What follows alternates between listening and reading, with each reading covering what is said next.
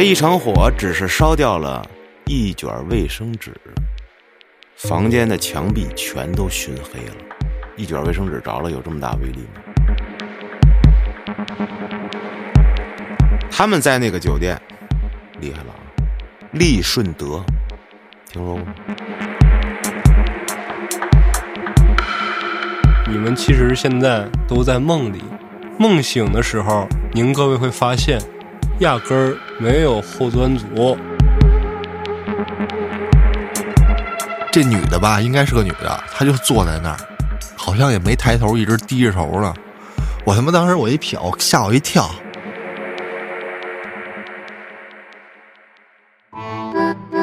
欢迎收听由后端组为您带来的“邪事儿”栏目。如果您有一些比较有意思的经历和故事，可以关注后端组公众号投稿给小编，也可以通过小编加入微信群和我们一起交流互动。大家好，我是老安。大家好，我是秋。大家好，我是小俊。这两天整理这个投稿，我发现了有几个陈年的啊，陈年老稿，有多陈年呢？光绪年间的，汉代的，那这是老稿啊，这谁投你的呀？是一九年的那会儿，咱们还在某音上哦，啊，在某音上收到了很多网友的来稿，就能明显的感觉到他这个文字量都极简，因为那个某音上他发私信啊，他好像不能发好几段你给一个没有关注你的人发私信的时候，你只能好像发一段所以他经常会把一堆东西写在这一段里。这一段一百多个字儿这一段呢，又有好像应该是有文字限制的啊，啊，所以他基本都不长。就基本都没关注你呗。不是，咱没有关注他的话，哦，那我有一招就是你先从你那个文档上面写，写完之后以图片形式分享。那就是连成一个大长图呗。对，有这样发的啊，也有。我捋了捋啊，故事有的这么说别别别说有的了，基本上百分之九十吧都不太过关。放节目里讲，我一句话就讲完了。这投稿我昨天碰上一鬼，就是昨天夜里我鬼压床了，然后有一黑影过来了，吓死我了。我这窗户外面飘过几个黑影，我吓爆我了。哎呦，我操！真是捏把冷汗啊！筛了筛啊，有几个还挺有意思的，咱们今儿就讲讲。由于这个年头过长，这些投稿朋友的名字、网网名啥的，实在是无从考证了。咱们今天也就不念是谁的投稿了啊，讲讲这个据历史记载的第一篇故事吧，哥。好，这第一个事儿啊，是一六年那会儿，那老爸老妈都出去了啊，留他一个人在家里玩儿。冬天，这门窗都关得很紧，生怕漏一点风进来。但是很奇怪的是，他在屋里点烟的时候，这打火机这火苗老灭，嗯，就是晃，而且这火都被压的这火机里头冒不出来，就感觉被人拿风给堵住了一样。嗯可是他感觉不到一丝丝的风，觉得很奇怪。但是了解到火是那一类东西的克星，所以他也就没当回事儿你火都冒不出来了，还不当回事儿了？法宝已经失灵了。以为刚好哪儿漏风，正好能吹到他的火。就这样，他的打火机莫名其妙的，好几天都这样。家里的烤火架子这时候也开始有动静了，家里还有烤火架子，平房嘛，时不时还发出在地上移动摩擦的声音。架子很重，胆儿大还是没当回事后来有一次晚上出门，他走路往前走，他走到哪儿，哪儿的那路灯就灭，然后等他走过去，这路灯又亮。这时候回家跟父母说了这些事儿，父母也说最近遇着一些奇怪的事儿，但是具体是什么没说，就觉得这些也没有什么威胁到生活安全啥的哈，无所谓，就随他去了。过完年后回去上班不到一周，老妈给打电话说，家里着火了。哦，而且这火着的非常奇怪，着火的那屋是一个仓库，啊，说白了就是一间房，里面没东西，就是当成仓库用，嗯，里边没有任何电器，而且也没有人进去过。这房在二楼，门窗紧闭，哪来的火源呢？而且更奇怪的是，那火烧了很久，不过造成的影响简直是小到不正常。哦，房门是木质的，房间里的床也是木质的，床上还放了海绵垫儿这些全都完好无损。这是一个大写的易燃物品啊！这一场火只是烧掉了一卷卫生纸。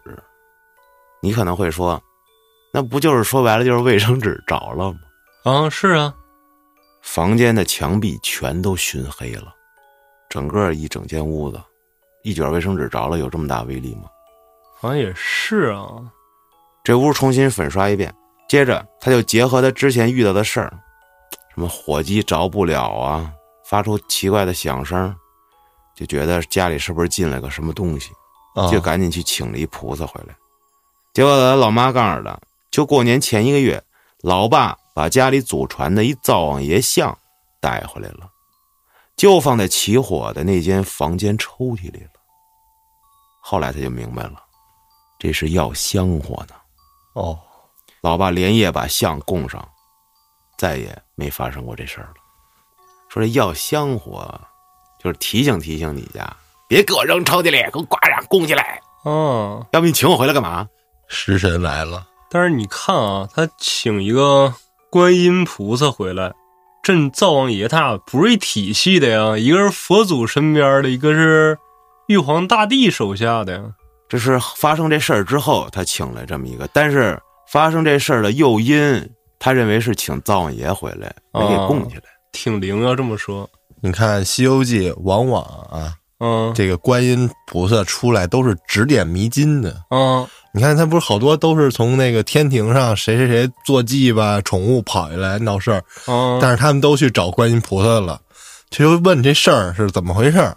哦，菩萨跟他说是这怪物这妖怪谁谁谁的，啊曾经谁谁谁干啥啥啥的，你去找他那主人去，啊，对吧？这是一 NPC，对，菩萨不是镇妖来了，是跟跟你这个提指示点你来了，对，提示你来啊了。告诉你下一步该怎么做。但是其实我感觉也行，请菩萨过来。你看那个善财童子之前是干嘛的？什么呀？红孩儿吗？他是有佛缘，玩火都让菩萨给震了，你这放这么点火不是问题你题看这个像《水浒传》里面鲁智深，啊！他杀人三拳打死镇关西，啊怎么还能当这个和尚啊？是吧？嗯，是因为他方丈一眼看出来他是能修行修修成大正。我！操的，是你紧张什么呀？是因为方丈看出这鲁大师最后能修成正果，才接纳他的吗。请就是哪吒不就是这种，他是有佛缘，所以接纳他了。请务必把这个笑声剪掉。还有那个鲁大师是他妈什么情况？考分大师。鲁达呀，鲁智深去五台山的时候，确实是智真长老接待他的，因为什么呀？鲁智深不是把镇关西打死了吗？对呀，后来救了金翠莲，金翠莲嫁给了一个赵员外，赵员外，嗯啊这，赵员外呢给聘成小三儿了嘛？金翠莲。嗯，后来鲁达这又出事儿了，那赵员外家得管，给是啊送到了五台山。对，智真长老接待，说这人啊，有点太燥了。啊不过这个人比我以后有大修为，啊，就是说智深。而且你看，鲁智深上山不是当小僧去了，是跟长老智真长老一辈儿，叫智深。是那不是鲁大师吗？对，所以叫鲁大师。哦，你像鲁智深叫什么？他叫天孤星。嗯这《水浒》里面写各种人的他这个星宿啊，也是很有讲的。武松是什么星啊？天商星。一个商一个孤，李逵什么星啊？天杀星。啊哎，你就琢磨这《水浒》里的写的这个还是很牛逼的啊，就是寓意，包括后面人物结局对应的上各种关系。嗯，这个咱们不说《水浒》，抢道爷的活儿，啊，跑题了。他也说不明白《水浒》主要 但是说刚才那场火吧，首先咱们这个事儿已经无法再从这个投稿的朋友这块儿再考证了，啊，对吧？说明那场火被发现之后已经自然灭了，对吧？所以是没什么东西都没烧了，主要是就是没请消防队来排查火因。啊啊，火对对对情，起火原因，所以就是不知道这个火是怎么燃起来的，并且这火也没造成多大伤害，只是有好多烟把这个屋子熏黑了。当时讲那个自燃是吗？，对，自燃也是这种。它是低温火，好像是。就是说，这人在床上着了之后，只有这人烧着了，连床单都没坏。对，但是你说低温火吧，但是你说烧把人烧成这个灰嘛，烧骨灰，嗯，嗯，这需要多大温度？是啊好几百度吧，上百上千的，对吧？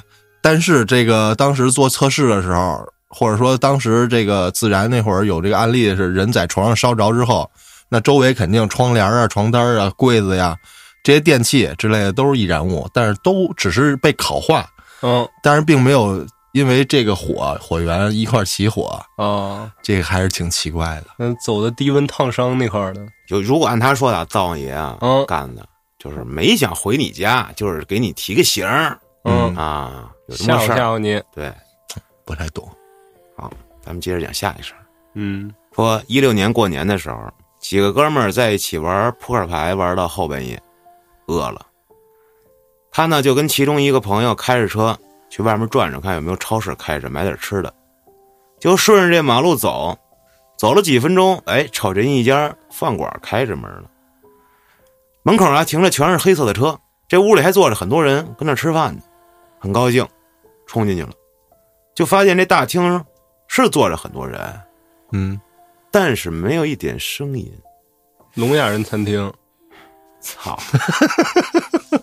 而且也没有任何一人看他俩。还是盲人餐厅，我注意你现在你你的言辞每一个都是捡功德的，哦，听听众们如果笑的话也他妈捡功德。扣我身上，扣我身上，你就是以前他那个角色，啊 现在你来了，你把他给代替了。秋哥房间太大了，上回那评论区都说了，说以后我要是真出点啥事儿，都是秋哥方的。呵操！这老板呢，跟柜台里站着，脸色铁青，就跟老板说：“我得点菜呀、对呀、说老板点菜，嗯，没人超理他，是啊，那不聋哑人吗？就有点发毛了。我要不走吧，不吃了。哎，俩人呢就往出走，也没发生什么。接着开车往前整，到这路口掉头回来，结果在路过那饭店的时候，发现是关着的，前后没有四五分钟的时间，而且门口一辆车也没有，一点灯光也没有，一脚就扎进了油箱里，日跑了，哇，就是等于说出现幻觉了。但是他进去了呀，误入里世界。这让我想来什么事儿？就是有一回去个咱俩嗯，从那个某个麻辣烫吃完出来之后，啊得晚上挺晚了。啊之后咱俩往你家那边走的时候，路过一个某某小厨，啊啊！对，你跟我说说那块儿可关门了快一年了，我说必不可能。上个月我跟建叔我们一块从这吃的饭，是因为什么呀？我今年三月多在那儿吃了最后一次，嗯，之后我每一次七八点或者六七点一路过那儿，黑的，纯黑，而且那大门啊好像还贴着什么，它是封着的。哦，后来我晚上从那大个儿那儿路过往回走的时候，看他也是关着的，就没见他开过了在，我就以为他是关了。结果你告诉我，你前日子刚跟建叔在那儿吃完，而且我是什么？我是没见他关过，他始终都是开的，你看，那要不你记错了，要么我记错了。不能够！我还打包走了。那要么就是我一到那儿，他就赶上他关。没准儿，你啊不能说你天天都去那儿吧？那肯定不能啊！路过至少得有四五次，没一次开着的。你说大饭馆儿，他能老关饭点儿不做生意了？有道理，有什么道理呀？没道理。就是不能老关着嘛。对啊，所以说，咱俩要不然就是赶寸了，要不然那就说不好明白了。对，嗯，之后派秋哥走几次看看，看开着关的嗯他现在离那儿比较远。啊。接着啊，这是一个姑娘，她呢从小体质不好，老得小病，就是啊啊，被人给丧丝儿。三丝儿，我的天爷呀！说那年大年初四还是初五呀，忘了啊。当时已经怀孕三个多月了，老公出去吃饭，在东北啊，冷啊，雪多呀，怕摔倒，就没让她去，给她留家里了。这等老公回来已经后半夜了，她就躺下了，迷迷糊糊的也不知道睡了多久，突然腰部以下这骨头缝疼，这是一种什么疼法啊？而且还感觉像低烧了一样，就是你你在发烧的时候，你应该会全身疼，尤其是脊柱那一溜。反正哦我是我发高烧的时候，我浑身疼，我也好久没发过烧了。而且还一直持续的疼，越来越疼。说以为是着凉了，后半宿疼的睡不着了。这老公这时候早就回来了，就给她一直按摩腿，也一宿没睡，一直持续到第二天早上，这婆婆来给她做饭，老公呢就跟她婆婆说怎么着怎么着。这婆婆家里有这个保家心，所以嗯多多少少都懂点这方面的事儿。这婆婆就问：“你昨天去哪儿了？”她老公说：“我出去喝酒，半夜回来的。”说你呀、你以后别老半夜回来了啊，这样对你媳妇儿不好。说，但是不应该呀，为啥呢？说这怀孕的女人一般不会招东西，说怀孕的时候火力壮，肚子里有个小家伙，啊，这是在投胎呢，是在轮回，所以你这不受外界干扰。说看看吧，实在不行晚上送送。他呢就一直睡，就这样一直昏昏沉沉。等再醒过来，天都黑了，五点多天就黑。那在东北，嗯，他也只是迷迷糊糊的，也没完全醒过来，只能听着人家说话，嘴里发不出声来。接着，她自己不受控制的就笑了，老公就问她：“你咋了？”她就继续笑。这时候，婆婆穿衣服要下楼去买纸去，她自己躺在床上，一边笑一边说：“你不好使。”嗯，这婆婆一听，什么什么？你说啥？你不好使啊，没用。哎，这婆婆就生气了，你他妈还挺厉害的啊，还能张嘴说话了，赶紧滚啊！别在我姑娘身上，大过年的别找麻烦。她还是跟那笑。接着婆婆就开始施法了，啊，拿出了手机开始打电话，你等着我摇人儿。哦，说找了一个萨满教大师，啊，说特别厉害，给打电话说了他这情况，就把电话一挂。这时候他还是清醒状态，但是控制不了自己。他说：“哎呀，我疼，我太疼了。”然后自言自语啊，这会儿，你该呀，你应该疼啊，你不疼谁疼啊？就应该你疼。为什么呀？就是他自己这样说着，哎呦我疼，然后这边马上自己接了一句：“你应该呀。”是啊，就是有两个人在他身体里对话呀。那证明他得罪人了，看来。接着，这师傅回过信儿来，告诉说这身上有一个双身子的女人出车祸死了。这叫双双身身子呢，是被撞成两截。有可能是怀孕的意思吧？哦，是吧？不懂。说确实你送不走，出车祸死的人也挺凶，这黄纸你肯定是没戏的。接着婆婆就把电话放在他的耳边儿，他要听电话那面哒哒哒哒哒哒说一堆他听不懂，然后电话那面说让婆婆点灯，说啥是点灯他也不知道，慢慢的就睡着了。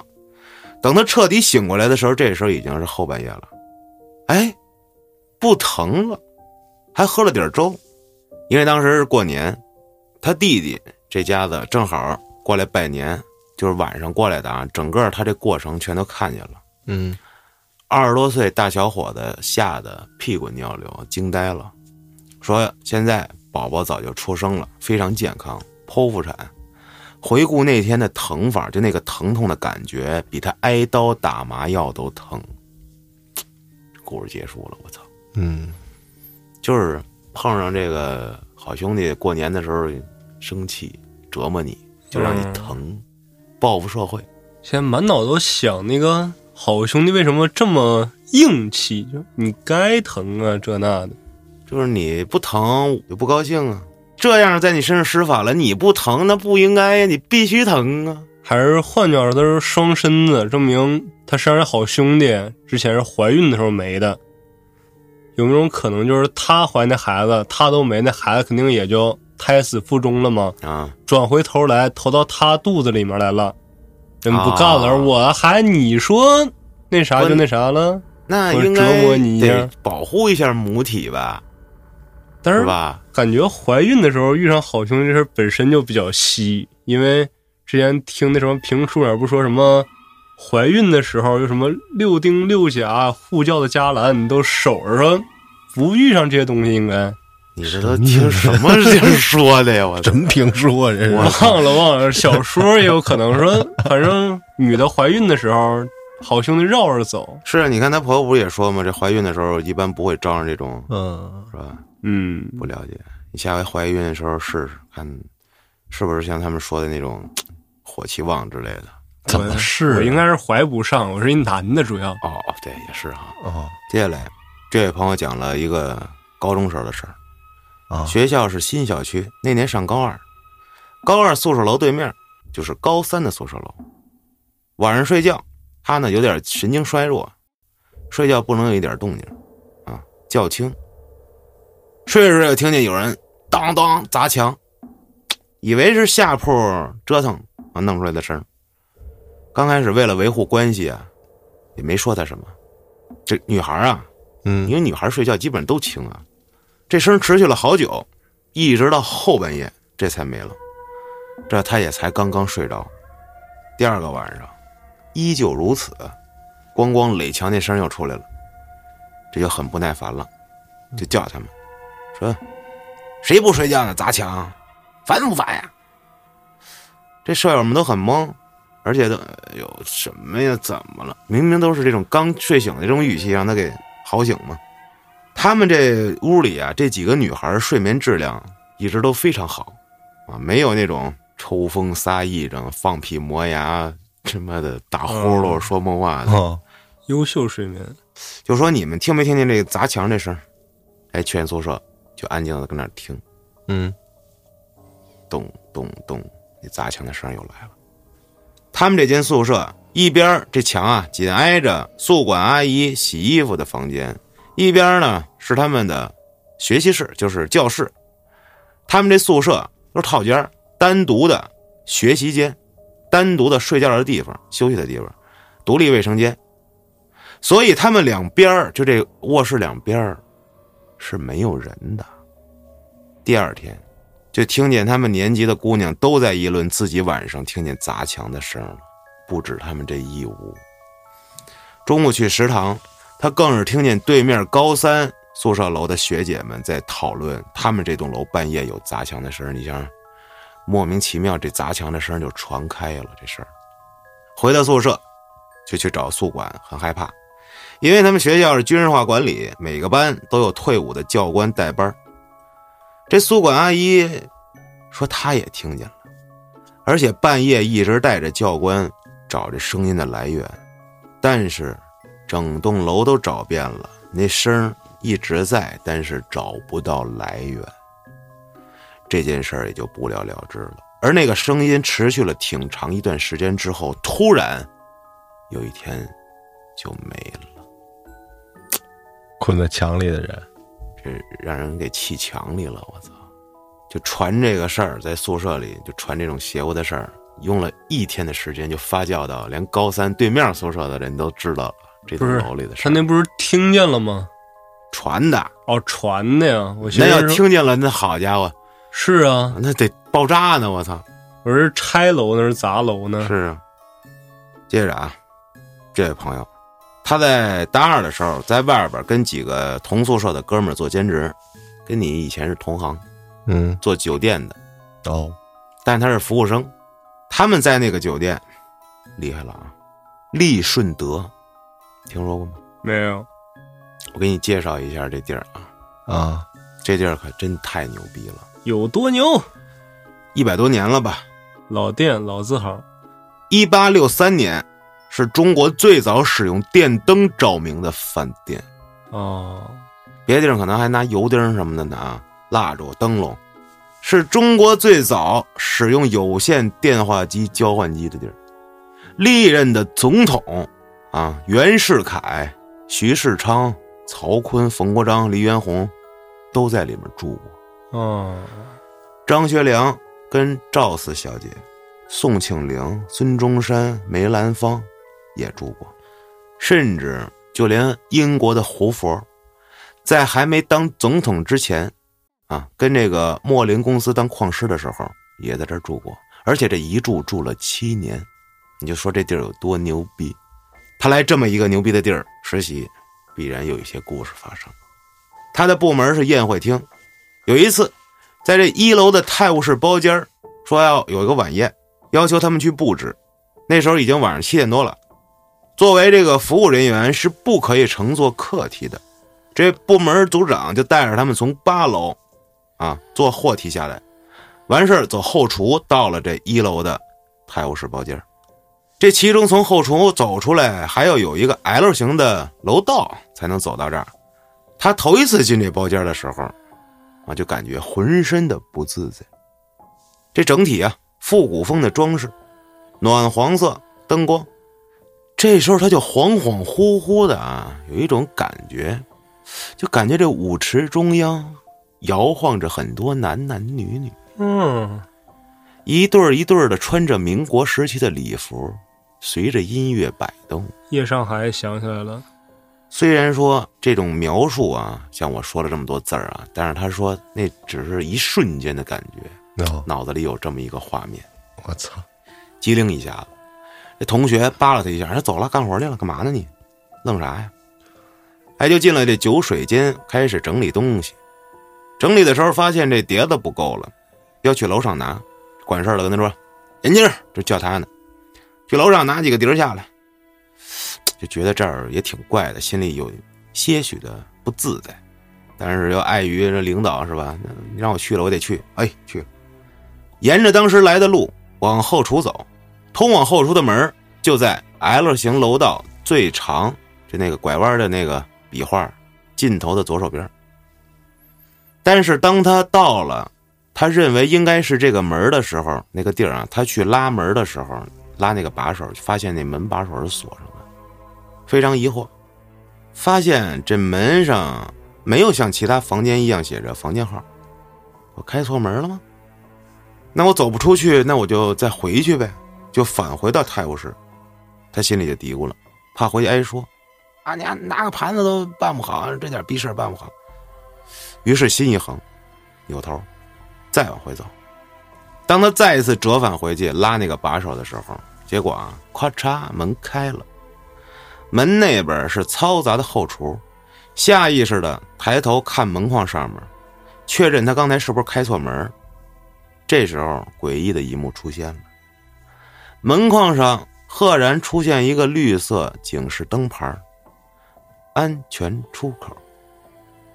可是他刚才过来的时候，明明这上面什么都没有啊。事后回忆，难道我遇到了传说中的鬼打墙吗？后来，再去泰晤士的时候，不是叫上个人一起去，就是像风一样的，一进一出，不敢多待。过了好久之后，有一次在泰晤士盯着，跟外面的茶餐厅那站着，无意间瞥见这泰晤士的简介上，大概记得写着什么呀？泰晤士是利顺德最早的包间当时是溥仪用来招呼各界政要在此举办舞会的地方。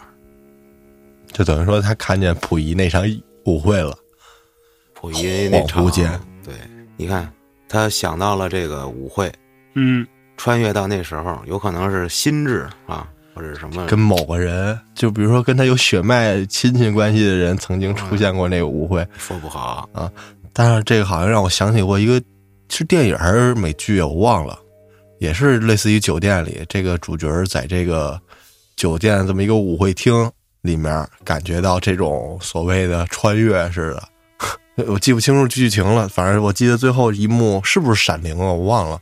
最后一幕就是回看老照片的时候，这片儿的主角出现在那个当时可能是一老百年前，照片里，呃，对对对，这是一个，好像我记得是，女侠吗？好像是闪灵闪灵啊，这电影。不是吧？那我忘了，记不清了。然后还有一个电影，就是《美恐》有一季，是说一个酒店的事儿，就是那个酒店里也是挺有历史的，在那个酒店里，所有死掉的人他都出不去那个酒店，就是那个灵魂啊，哦，困在里了，对，困在里面之后，为这个酒店最早的这个老板吧嗯，奴役着，灵魂啊被奴役着。这是另外一个，然后还有一个就是我昨天看的一个视频，他就是告诉你这个阿尔莫兹海默症病人的情况是什么样的。嗯，其实他拍的叫阿尔兹海默症。阿尔阿尔兹海默症啊你多加了一个字儿，他就我是们记着阿兹海默呢，阿尔兹海默症你，已经得了。我这快了吗？我这不已经就好像是这个病人没有时间观念，没有空间观念，然后也不认得你亲的人了，然后也一眨眼，可能瞬间你就到别的地儿出现了，啊，那操，就是记忆好像是不连贯的吧？这种，对吧？有点像这个刚才投稿中他的这个经历经历，对，其实你得把他看的跳舞那块儿跟他拽门那块儿连起来，啊，这确实是穿越到了那个平行空间，然后再返回来再去看的时候就打开了，那个感觉也消失了。那你说他要开门那会儿大喊一声说“大清亡了”，那溥仪能不能追他杀出来？溥仪知道大清亡了，知道归知道，他不能当面说呀，为啥不能啊？他好像听着多难受啊！估计他能看见这帮人，那帮人听不见看不见他。哦，接着啊，说这件事儿发生在一五年，坐公交车回家，八点多，坐了一站，还在这闹市区，看见前门上来人准备刷卡的时候，就那一瞬间啊，啊。跟上一个故事里的朋友很像，他就突然的啊犯困了，就跟一起同行的这女朋友说：“哎，我睡会儿吧。”说着就靠窗闭上了眼，眼前就开始一片漆黑，是那种一点光都没有的黑，嗯。什么霓虹灯啊、路灯的光啊，全都看不到，深渊黑。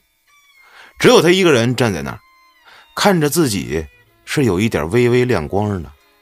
突然有一个人在远处出现了，他感觉那是一个人，一个女的，一身白色的长袍，低着头，长头发飘在前面，看不见脸，但身体也是微微发光的。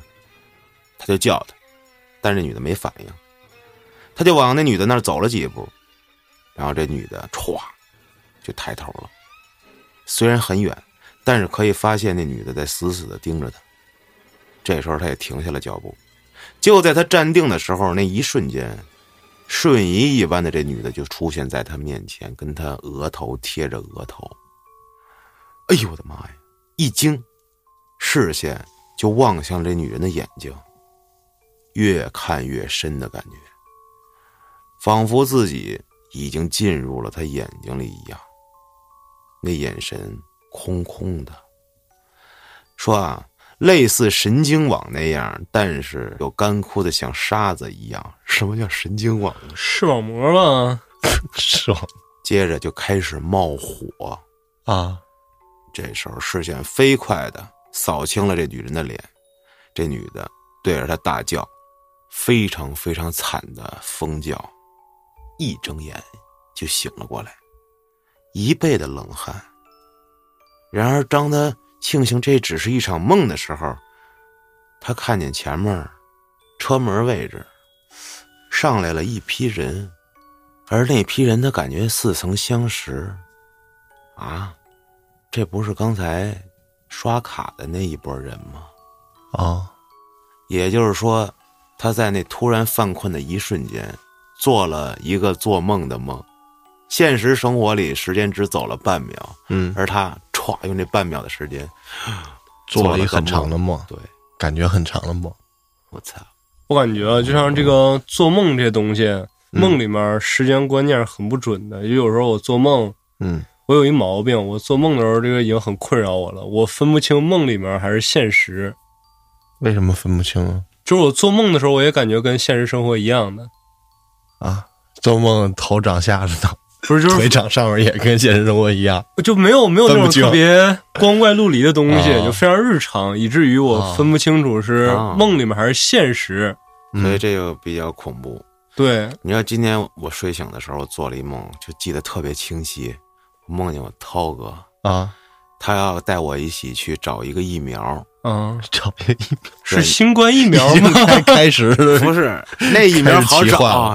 啊，我们俩好像找一个比较难找的疫苗，哦，涛哥就带我找，结果找到了，好像历经千辛万苦，在一个医院里，这时候一个女护士要给他打疫苗，但是那疫苗怎么打呀？打不进去。是给你的肩膀两边打，哦。就你肩膀头子啊，要被打疫苗，那就打呗。不是拿针扎，啊好像是拿那种类似于电枪啊，是激光的嘣点一下，哦，我寻思拿电钻给钻进去呢。反正挺疼的。啊，接下来下一幕就是涛哥先接种这个疫苗，嗯，这时候涛哥脱光了，啊。我操！我说这怎么涛哥脱光了呢？肩膀大，是啊，你这肩膀上打针，然后这女的哎护士过来，梆给他肩膀上一针，啊疼，然后那边下边叭又一针，下面是打在哪个肩膀上了？下一针嘛。啊我看到这一幕，好像我就跑了吧，我就干嘛去了？啊，我就给涛哥扔那儿了。我说打完这针的都得死，为什么呀？他不是疫苗吗？脑子里有一感觉呀，哦，嗯当时觉得这是梦吗？我没觉得这是梦，我操！太真了。而且啊还没完呢，接下来我就回到了我家里，是游戏里的家里啊，GTA。我的出生点在虎鲸里，就是一个潜水艇。啊你是怎么游过去的？想知道当时我就变成了我游戏里的角色了。啊？最可恨的是，我好像知道我中毒了，好像是有人给我下毒了。但是呢，我抗这个毒药是可以抗的，啊，就是我这个毒药现在吃了，我知道我中毒了，但是我没有副副作用呢，还。这毒药八十年之后才死人。我说完成我的日常，我日常就是进行佩里克岛抢劫任务，挺好的。我就继续了这段任务，开始啊。然而，当我点了开始的那一瞬间，毒发了。这么快？这毒发是怎么回事啊？嗯，我只要不点这个开始任务就不会毒发，我只要一点必毒发，无药可治。也就是对面就给我施了一个这种叫诅咒可以这么说吧，就是条件限制，哎对，有条件限制的中毒，啊，就是他必知道你会点那个开始任务，然后你就必死。你中的是电脑病毒啊？然后我就知道我中毒了，我怎么办？我得解毒啊！啊，你找一个黑客，然后找大师过来啊，告诉我这毒解不了，是鲁大师吗？就这毒解不了。我说啊那后果是什么呀？就是死了呀。我说那也行吧，那我就换一个战局再开一下，我不就救活了？那好像这毒也不是很严重啊。是啊。然后他说不，为什么他要给你设置这么多流程呢？啊就是要彻底杀死你。我说什么意思呀？他说你死了就不能再复活了。啊我说什么意思呀？那你别开始这任务呗。不，你已经点开始了。哦，啊！接着我就死了。这么突然 当我再登录我 GTA 线上的时候，我发现我这角色没了。也不是使挂了，给你封了我有两个角色，啊，有一个没练的是一个，还有一个我经常玩的那个，那个角色就没了，因为他死了，就再也上不去了。给你删档了。我操！当时给我气的，我新买的暴君啊，我还没他妈的开呢，就是一个能飞的摩托车，我操！然后就结束了，我的梦也醒了。就可能最近玩游戏玩的有点多，脑子里有点疯。我 你看也是啊，嗯玩一个游戏的时候，突然有一天跟你说，你这把死了，你这个角色就没了。这不是最高难度吗？我那太狠了，是好多游戏就是有这种难度，就是你吗？只能一条命通关。啊，啊，说白了就是你，如果你死了，你只能从第一关开始干，对是吧？对对对，但是我那天看一个视频啊，视频说现在什么 Steam 啊这些都 low 了，嗯就是什么那个 VR，你就现在再真实也 low 了。啊说国外有人研发什么呢？啊让你把游戏视作生命，就是他从那个你带那个 VR 里面植入了三个爆破点，就是只要你这游戏人物一死，那玩意儿直接炸，你就跟着你游戏角色一块儿就去了。直接我就物理死亡，对，下面评论这是新型的死死刑手段吗？就是我不许死，对你游戏觉得不能死，死一次你一块儿。算了，我都不玩了，我操对，但是刚才说我做梦非常困扰，那个是什么呢？啊！我那回做梦醒了之后，我有点难受了，非常难过，因为我从梦里面就是这种日常生活，每天生活过了一个礼拜，然后过一礼拜，然后突然之间有人给我打电话，我一接电话，我嗯一激灵，我醒了，之后一看时间，我说我操，刚才那是做梦吗？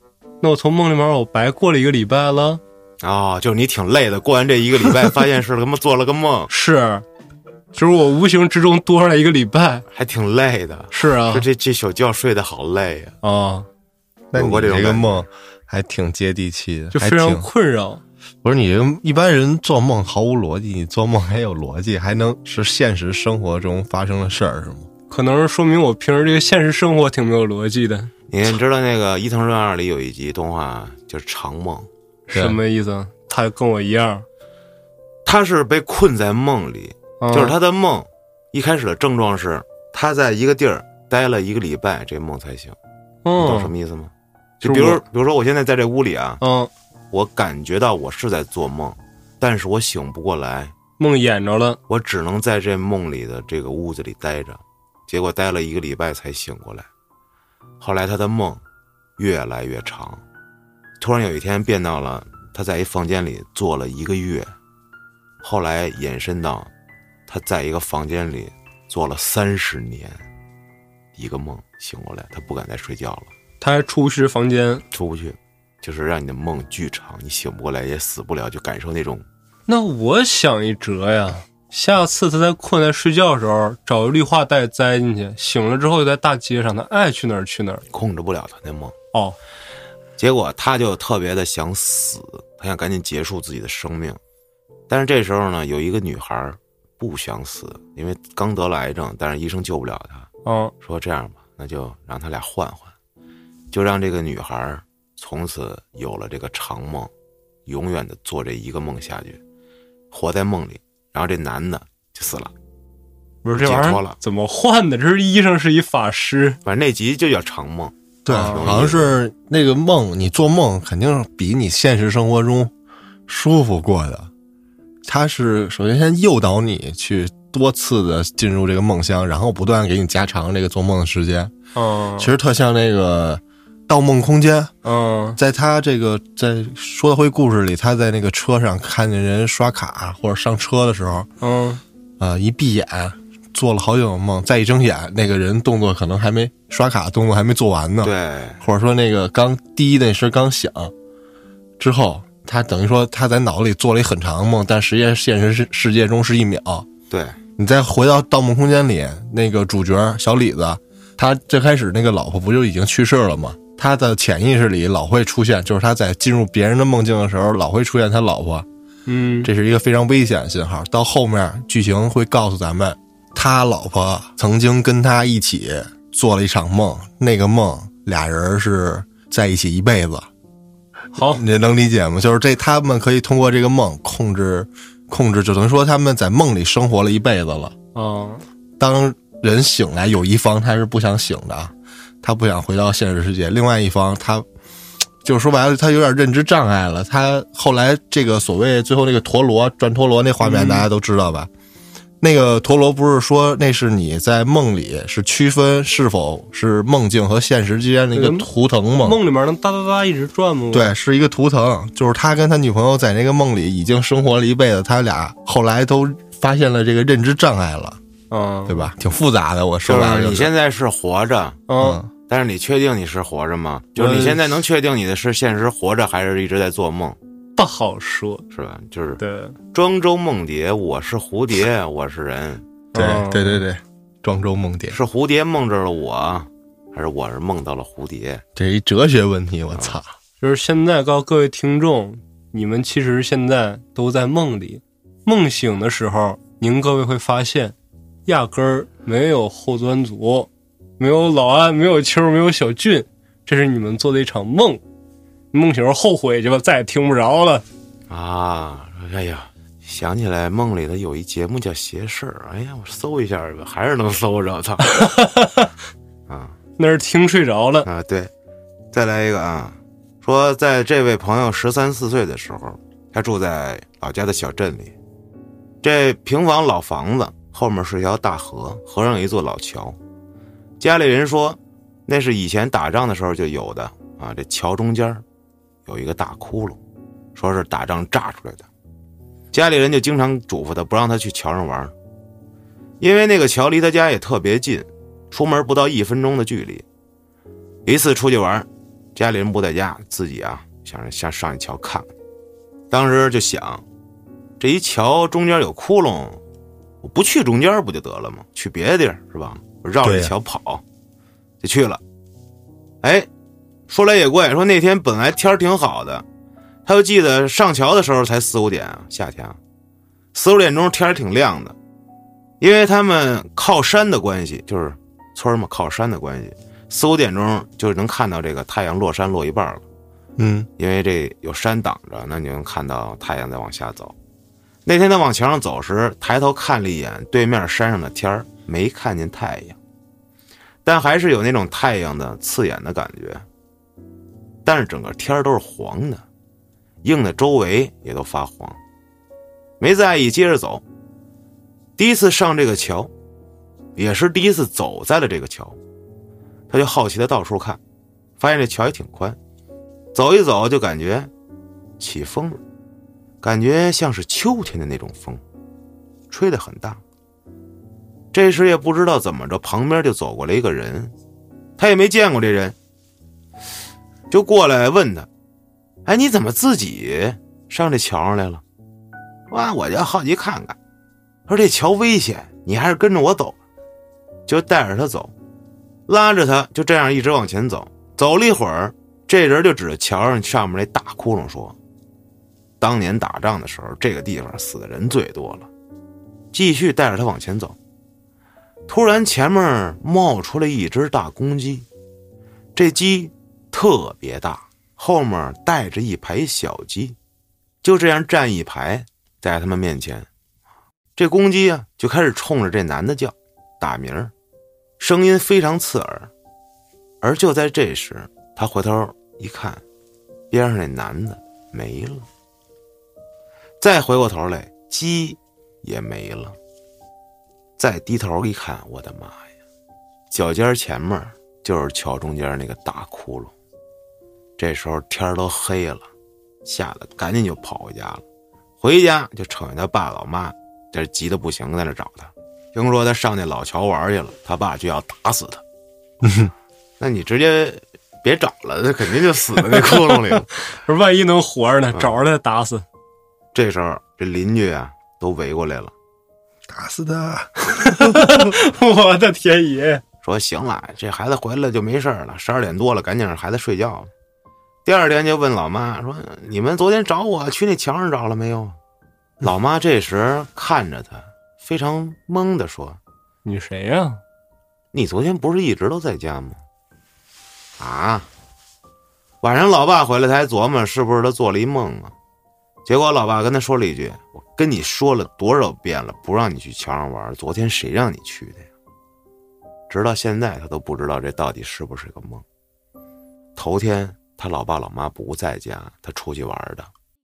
第二天再一问这事儿，各执一词。对不上。嗯，难道他出门之后，家里又有一个他出现了，哎呦，要替代他，听到一激灵，勾引他，就往那个大窟窿里头走，然后让他跳。但是咱说这个鸡，好东西啊！啊，我说说那个能打鸣的大公鸡，你看啊，它一出来，直接一打鸣，雄鸡报晓，直接把那个鬼哎吓没了。要没有那鸡来那一嗓子，估计就着了道了，对，那鸡呢？也消失了。就是已经为民除害了，走了。就这鬼拉着他一路往前走，告诉还给他讲这故事，看那儿死人最多，来往带看看去。嗯这，时候鸡给他前面拦了嘛，给站了一排嘛，带一帮小鸡儿站 了一排，对啊，就是排着队站了一排嘛，牛逼。给挡住了嘛。嗯可以啊。接着啊，说老家有一座老式的泥土房，年久失修，看起来很诡异。据说这座房子里先是吊死了一个寡妇，后来全家人就接二连三的死了，都是喝农药死的。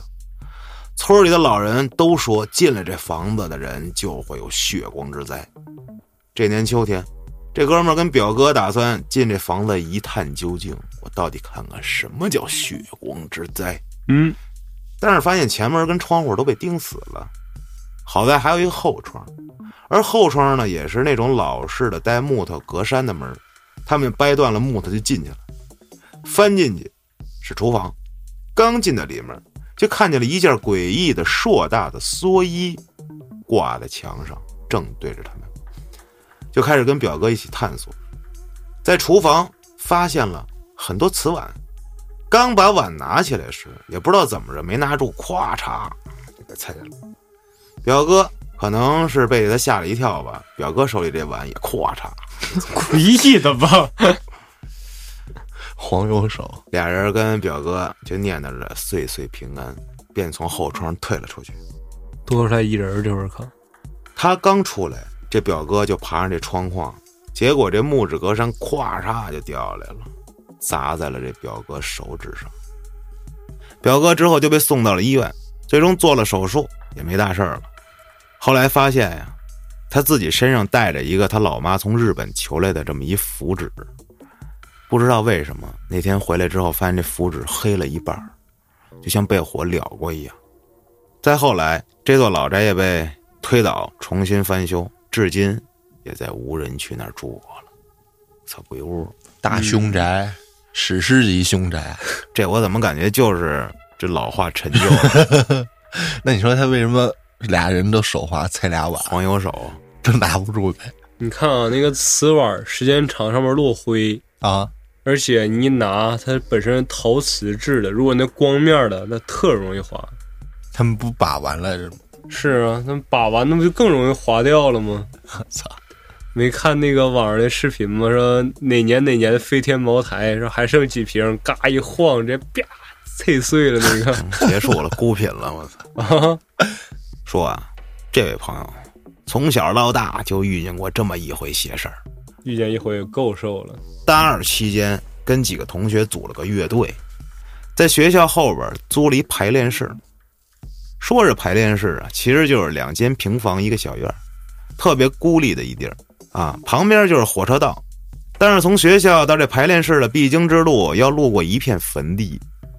每次去排练，他们都得一起去。每一次路过坟地，心里也都是毛毛的。乐队的键盘是一姑娘，这俩人有点小暧昧，但是当时他自己有女朋友，不过是异地。有一次，女朋友来学校找他，他要带他们去他们那排练室。路过坟地的时候，女朋友还煞有介事的对几个坟头拜了一拜，多没有必要。当时也没多想，到了晚上睡觉的时候，啊，女朋友忽然把他给弄醒了，自己就迷迷糊糊问怎么了，女朋友就说啊梦见一个白胡子老头告诉他，说你丫背后狗女人。我操！牛逼！我的，他当时一听，我后背凉透了。哎，说不过后来也是因为各种原因跟女朋友分手了，也跟乐队那个键盘姑娘没在一起。从那以后，对举头三尺有神明深信不疑。我操！我怀疑他女朋友给做了个局儿啊！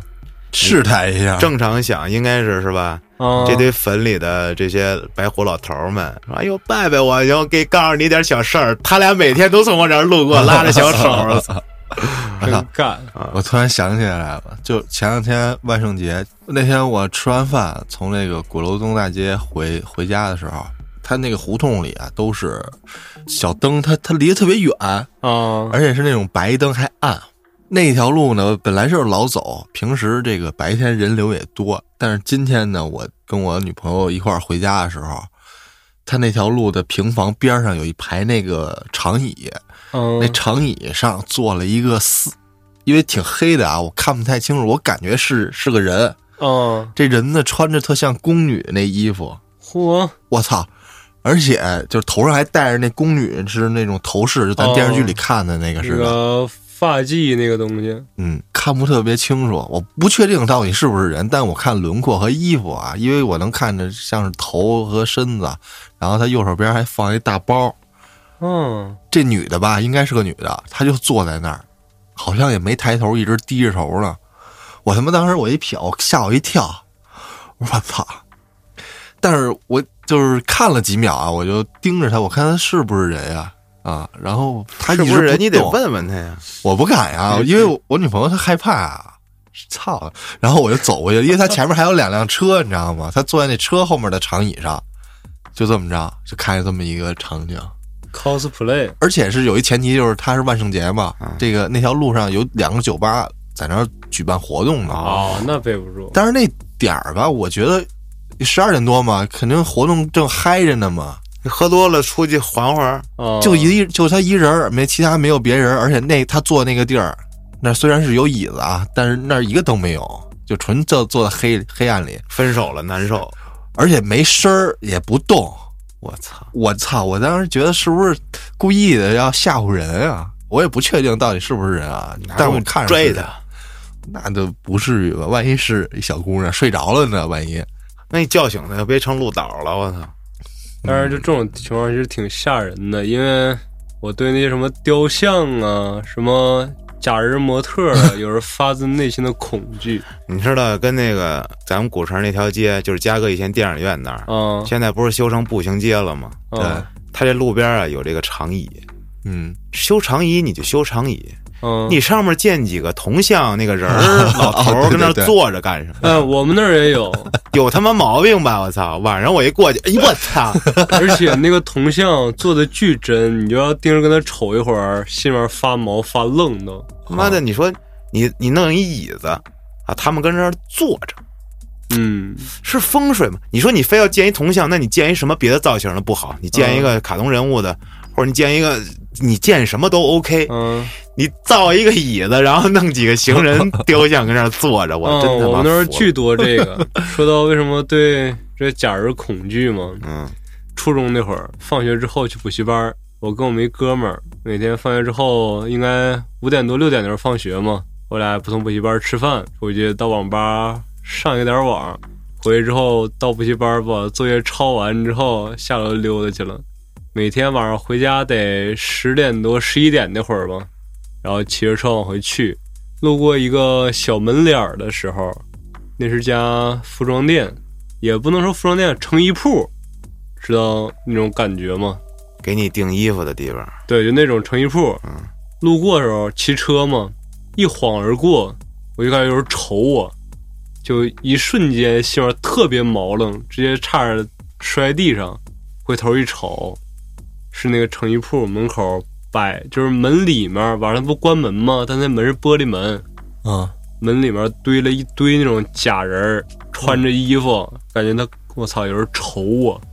这以前我跟黄哲那上学的时候，他一楼是那个美美容美发的，啊，他们这帮傻逼把那个 假人脑袋嗯，冲着窗户放，然后每一次我从那个一楼那玻璃前路过，哎我操，这给妈给我又气又吓，你知道吗？但是有一点是什么呢？就是假人儿你不瞅着的时候，你没什么感觉；但是如果说感觉有人瞅你，那种感觉是另外一种感觉，什么感觉呀？操就是别人盯着你，你虽然没有看见人，但你就感觉背后有人瞅你那种感觉。嗯你要是认清了他是一假人儿，其实我就没事儿了。但是他要是一黑的，一轮廓放在那儿，我的妈！然后导致那段时间晚上上完补习班，在上完网之后回家，经常一错身儿，我就感觉对面那个人儿刚才从我旁边过去那个，他妈是一个假人儿假人儿。或者有一次我看着是应该是老太太跳完那个广场舞扭秧歌儿，画特别夸张，从旁边一过去，吓我一激灵，我操！妈走一纸纸人儿，哎呦喂！哎我记得你搬到那新地儿之后，你给我发了一照片儿，这门、这一窗户他们家里头，你讲讲。就是也是也在胡同，那个胡同叫雨儿胡同。那天呢，我跟我女朋友从这个南锣溜达，因为我们家现在离那南锣挺近的。这个南锣它左右就是东西啊，都是通着各种胡同的。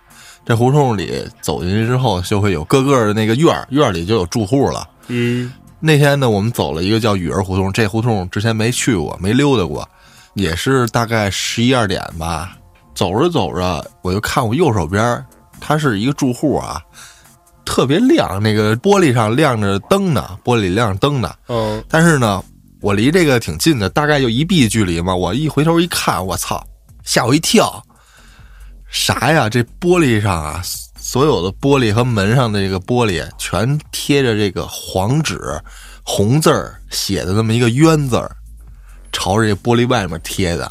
方块的纸，上面写着大大的“冤”字儿，一个一张一张一张挨着的贴满了。对，有大冤，那纸大点儿，那冤字儿大点儿，纸稍微小点儿，那冤字儿小点儿。我说我操，吓他妈我一激灵，因为这东西他选用的这个纸跟这个颜料非常的让人有冲击力。嗯 那黄纸真是那种，也不是说咱请的那种黄纸啊，就是类似于写字儿那种黄纸，宣纸，对，类似于那种红色儿那个颜料就倍儿红，就有点像朱砂似的那种颜色。啊，我操！当时我一看吓我一跳，我赶紧就往左边走了两步。有点那种国产恐怖游戏风格的，像什么玩的那个《港鬼实录》、对纸人、烟火，不都是这种桥段吗？然后掏出手机拍下了这诡异的一幕。我是第二天拍的，白白天拍的，对对对，第二天白天我又去看了一下，因为晚上的时候那那屋里确实有人住，应该因为亮着灯的嘛。你说给谁会给自己家布置成这样？是啊，后来呢，我就回去，我女朋友就那个百度就搜这个雨儿胡同怎么怎么着的，确实搜到了一个二零二零年的一个帖子，说这个他也是路过这个雨儿胡同，看见这玻璃上贴着都是冤，但是没有什么这个线索，就是说没有什么消息相关的消息，这户为什么这么干？你过去敲门问问。然后呢，他就打听租房那中介，那中介说是不是有可能是这个什么类似于拆迁的纠纷问题吧？反正我感觉第一感觉就是，要么这户有人坐牢了，怎么着？我当时觉得是不是谁被判刑了，是怎么着？我也我也是这么想的。哦那条胡同其实白天的话，它毕竟连着那个南锣嘛，那个人还是有的，啊，所以就是当时晚上一看，我吓一跳。我操！第一天晚上去写着冤，第二天白天去写的是网。写着是喜，我操！我俩我俩以为看错了呢，我还说明天白天一去，万一操人玻璃上什么都没贴怎么办？你看啊，晚上去黄纸红字儿，白天去红纸黑字儿，写着喜哇。不过就是在那个胡同里住，他一到就是尤其是周一到周五，这个一到晚上九点之后吧，基本上就没什么人了。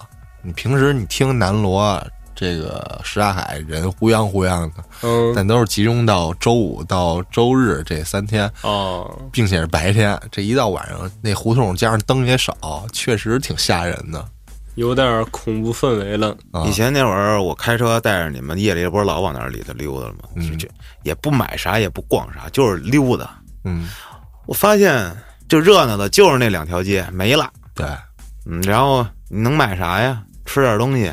嗯，长期住在这儿的居民啊，就看你们在跟这里头溜达的人，我觉得他们内心都觉得你们这帮傻逼，就可能都是这么想的。不过确实，现在我再去南锣看的他那些卖的商店的东西，全全都跟北京没什么关系。他因为他是主打这个胡同这非遗这块儿嘛，嗯，我就没有什么相关的东西，就是完完全全的商业街了，是旅游景点儿。今天这些故事，其实还有一半儿，还有一部分，嗯，咱们留到下一期再讲吧。可以可以，下一期再凑一期，哎，我这凑了三四年才凑了这么多短篇故事，一下全别一下全讲完了，是不是？行了，今天咱们也聊这么多，感谢您的收听，咱们下期再见。我忘了怎么沟通，甚至忘了怎么写字。我没法打字的话，就没有办法解释。我对着电脑，而昼夜开始颠我活在视窗里，仿佛永远不会变老。我不需要痔疮，只是屁股偶尔会长痔疮。滑鼠是我的翅膀，在虚拟的世界里，我戴上面具，在数不尽的日夜里，我像是编剧在 read word。我用真名说假的话，another word。我用假名说真的话，有点疑惑。我也开始变得有点挣扎，在我的两个世界里分不清真假。我对着键盘敲打，你也是这样吗？我故作潇洒，你也寂寞吗？一起数落这个世界，是我们活该吗？既然已经离不开了，那就一起骂。我永远不知道明天会发生什么事，结果到底会如何，要怎么面对？我是个凡人，我不坚强，我没有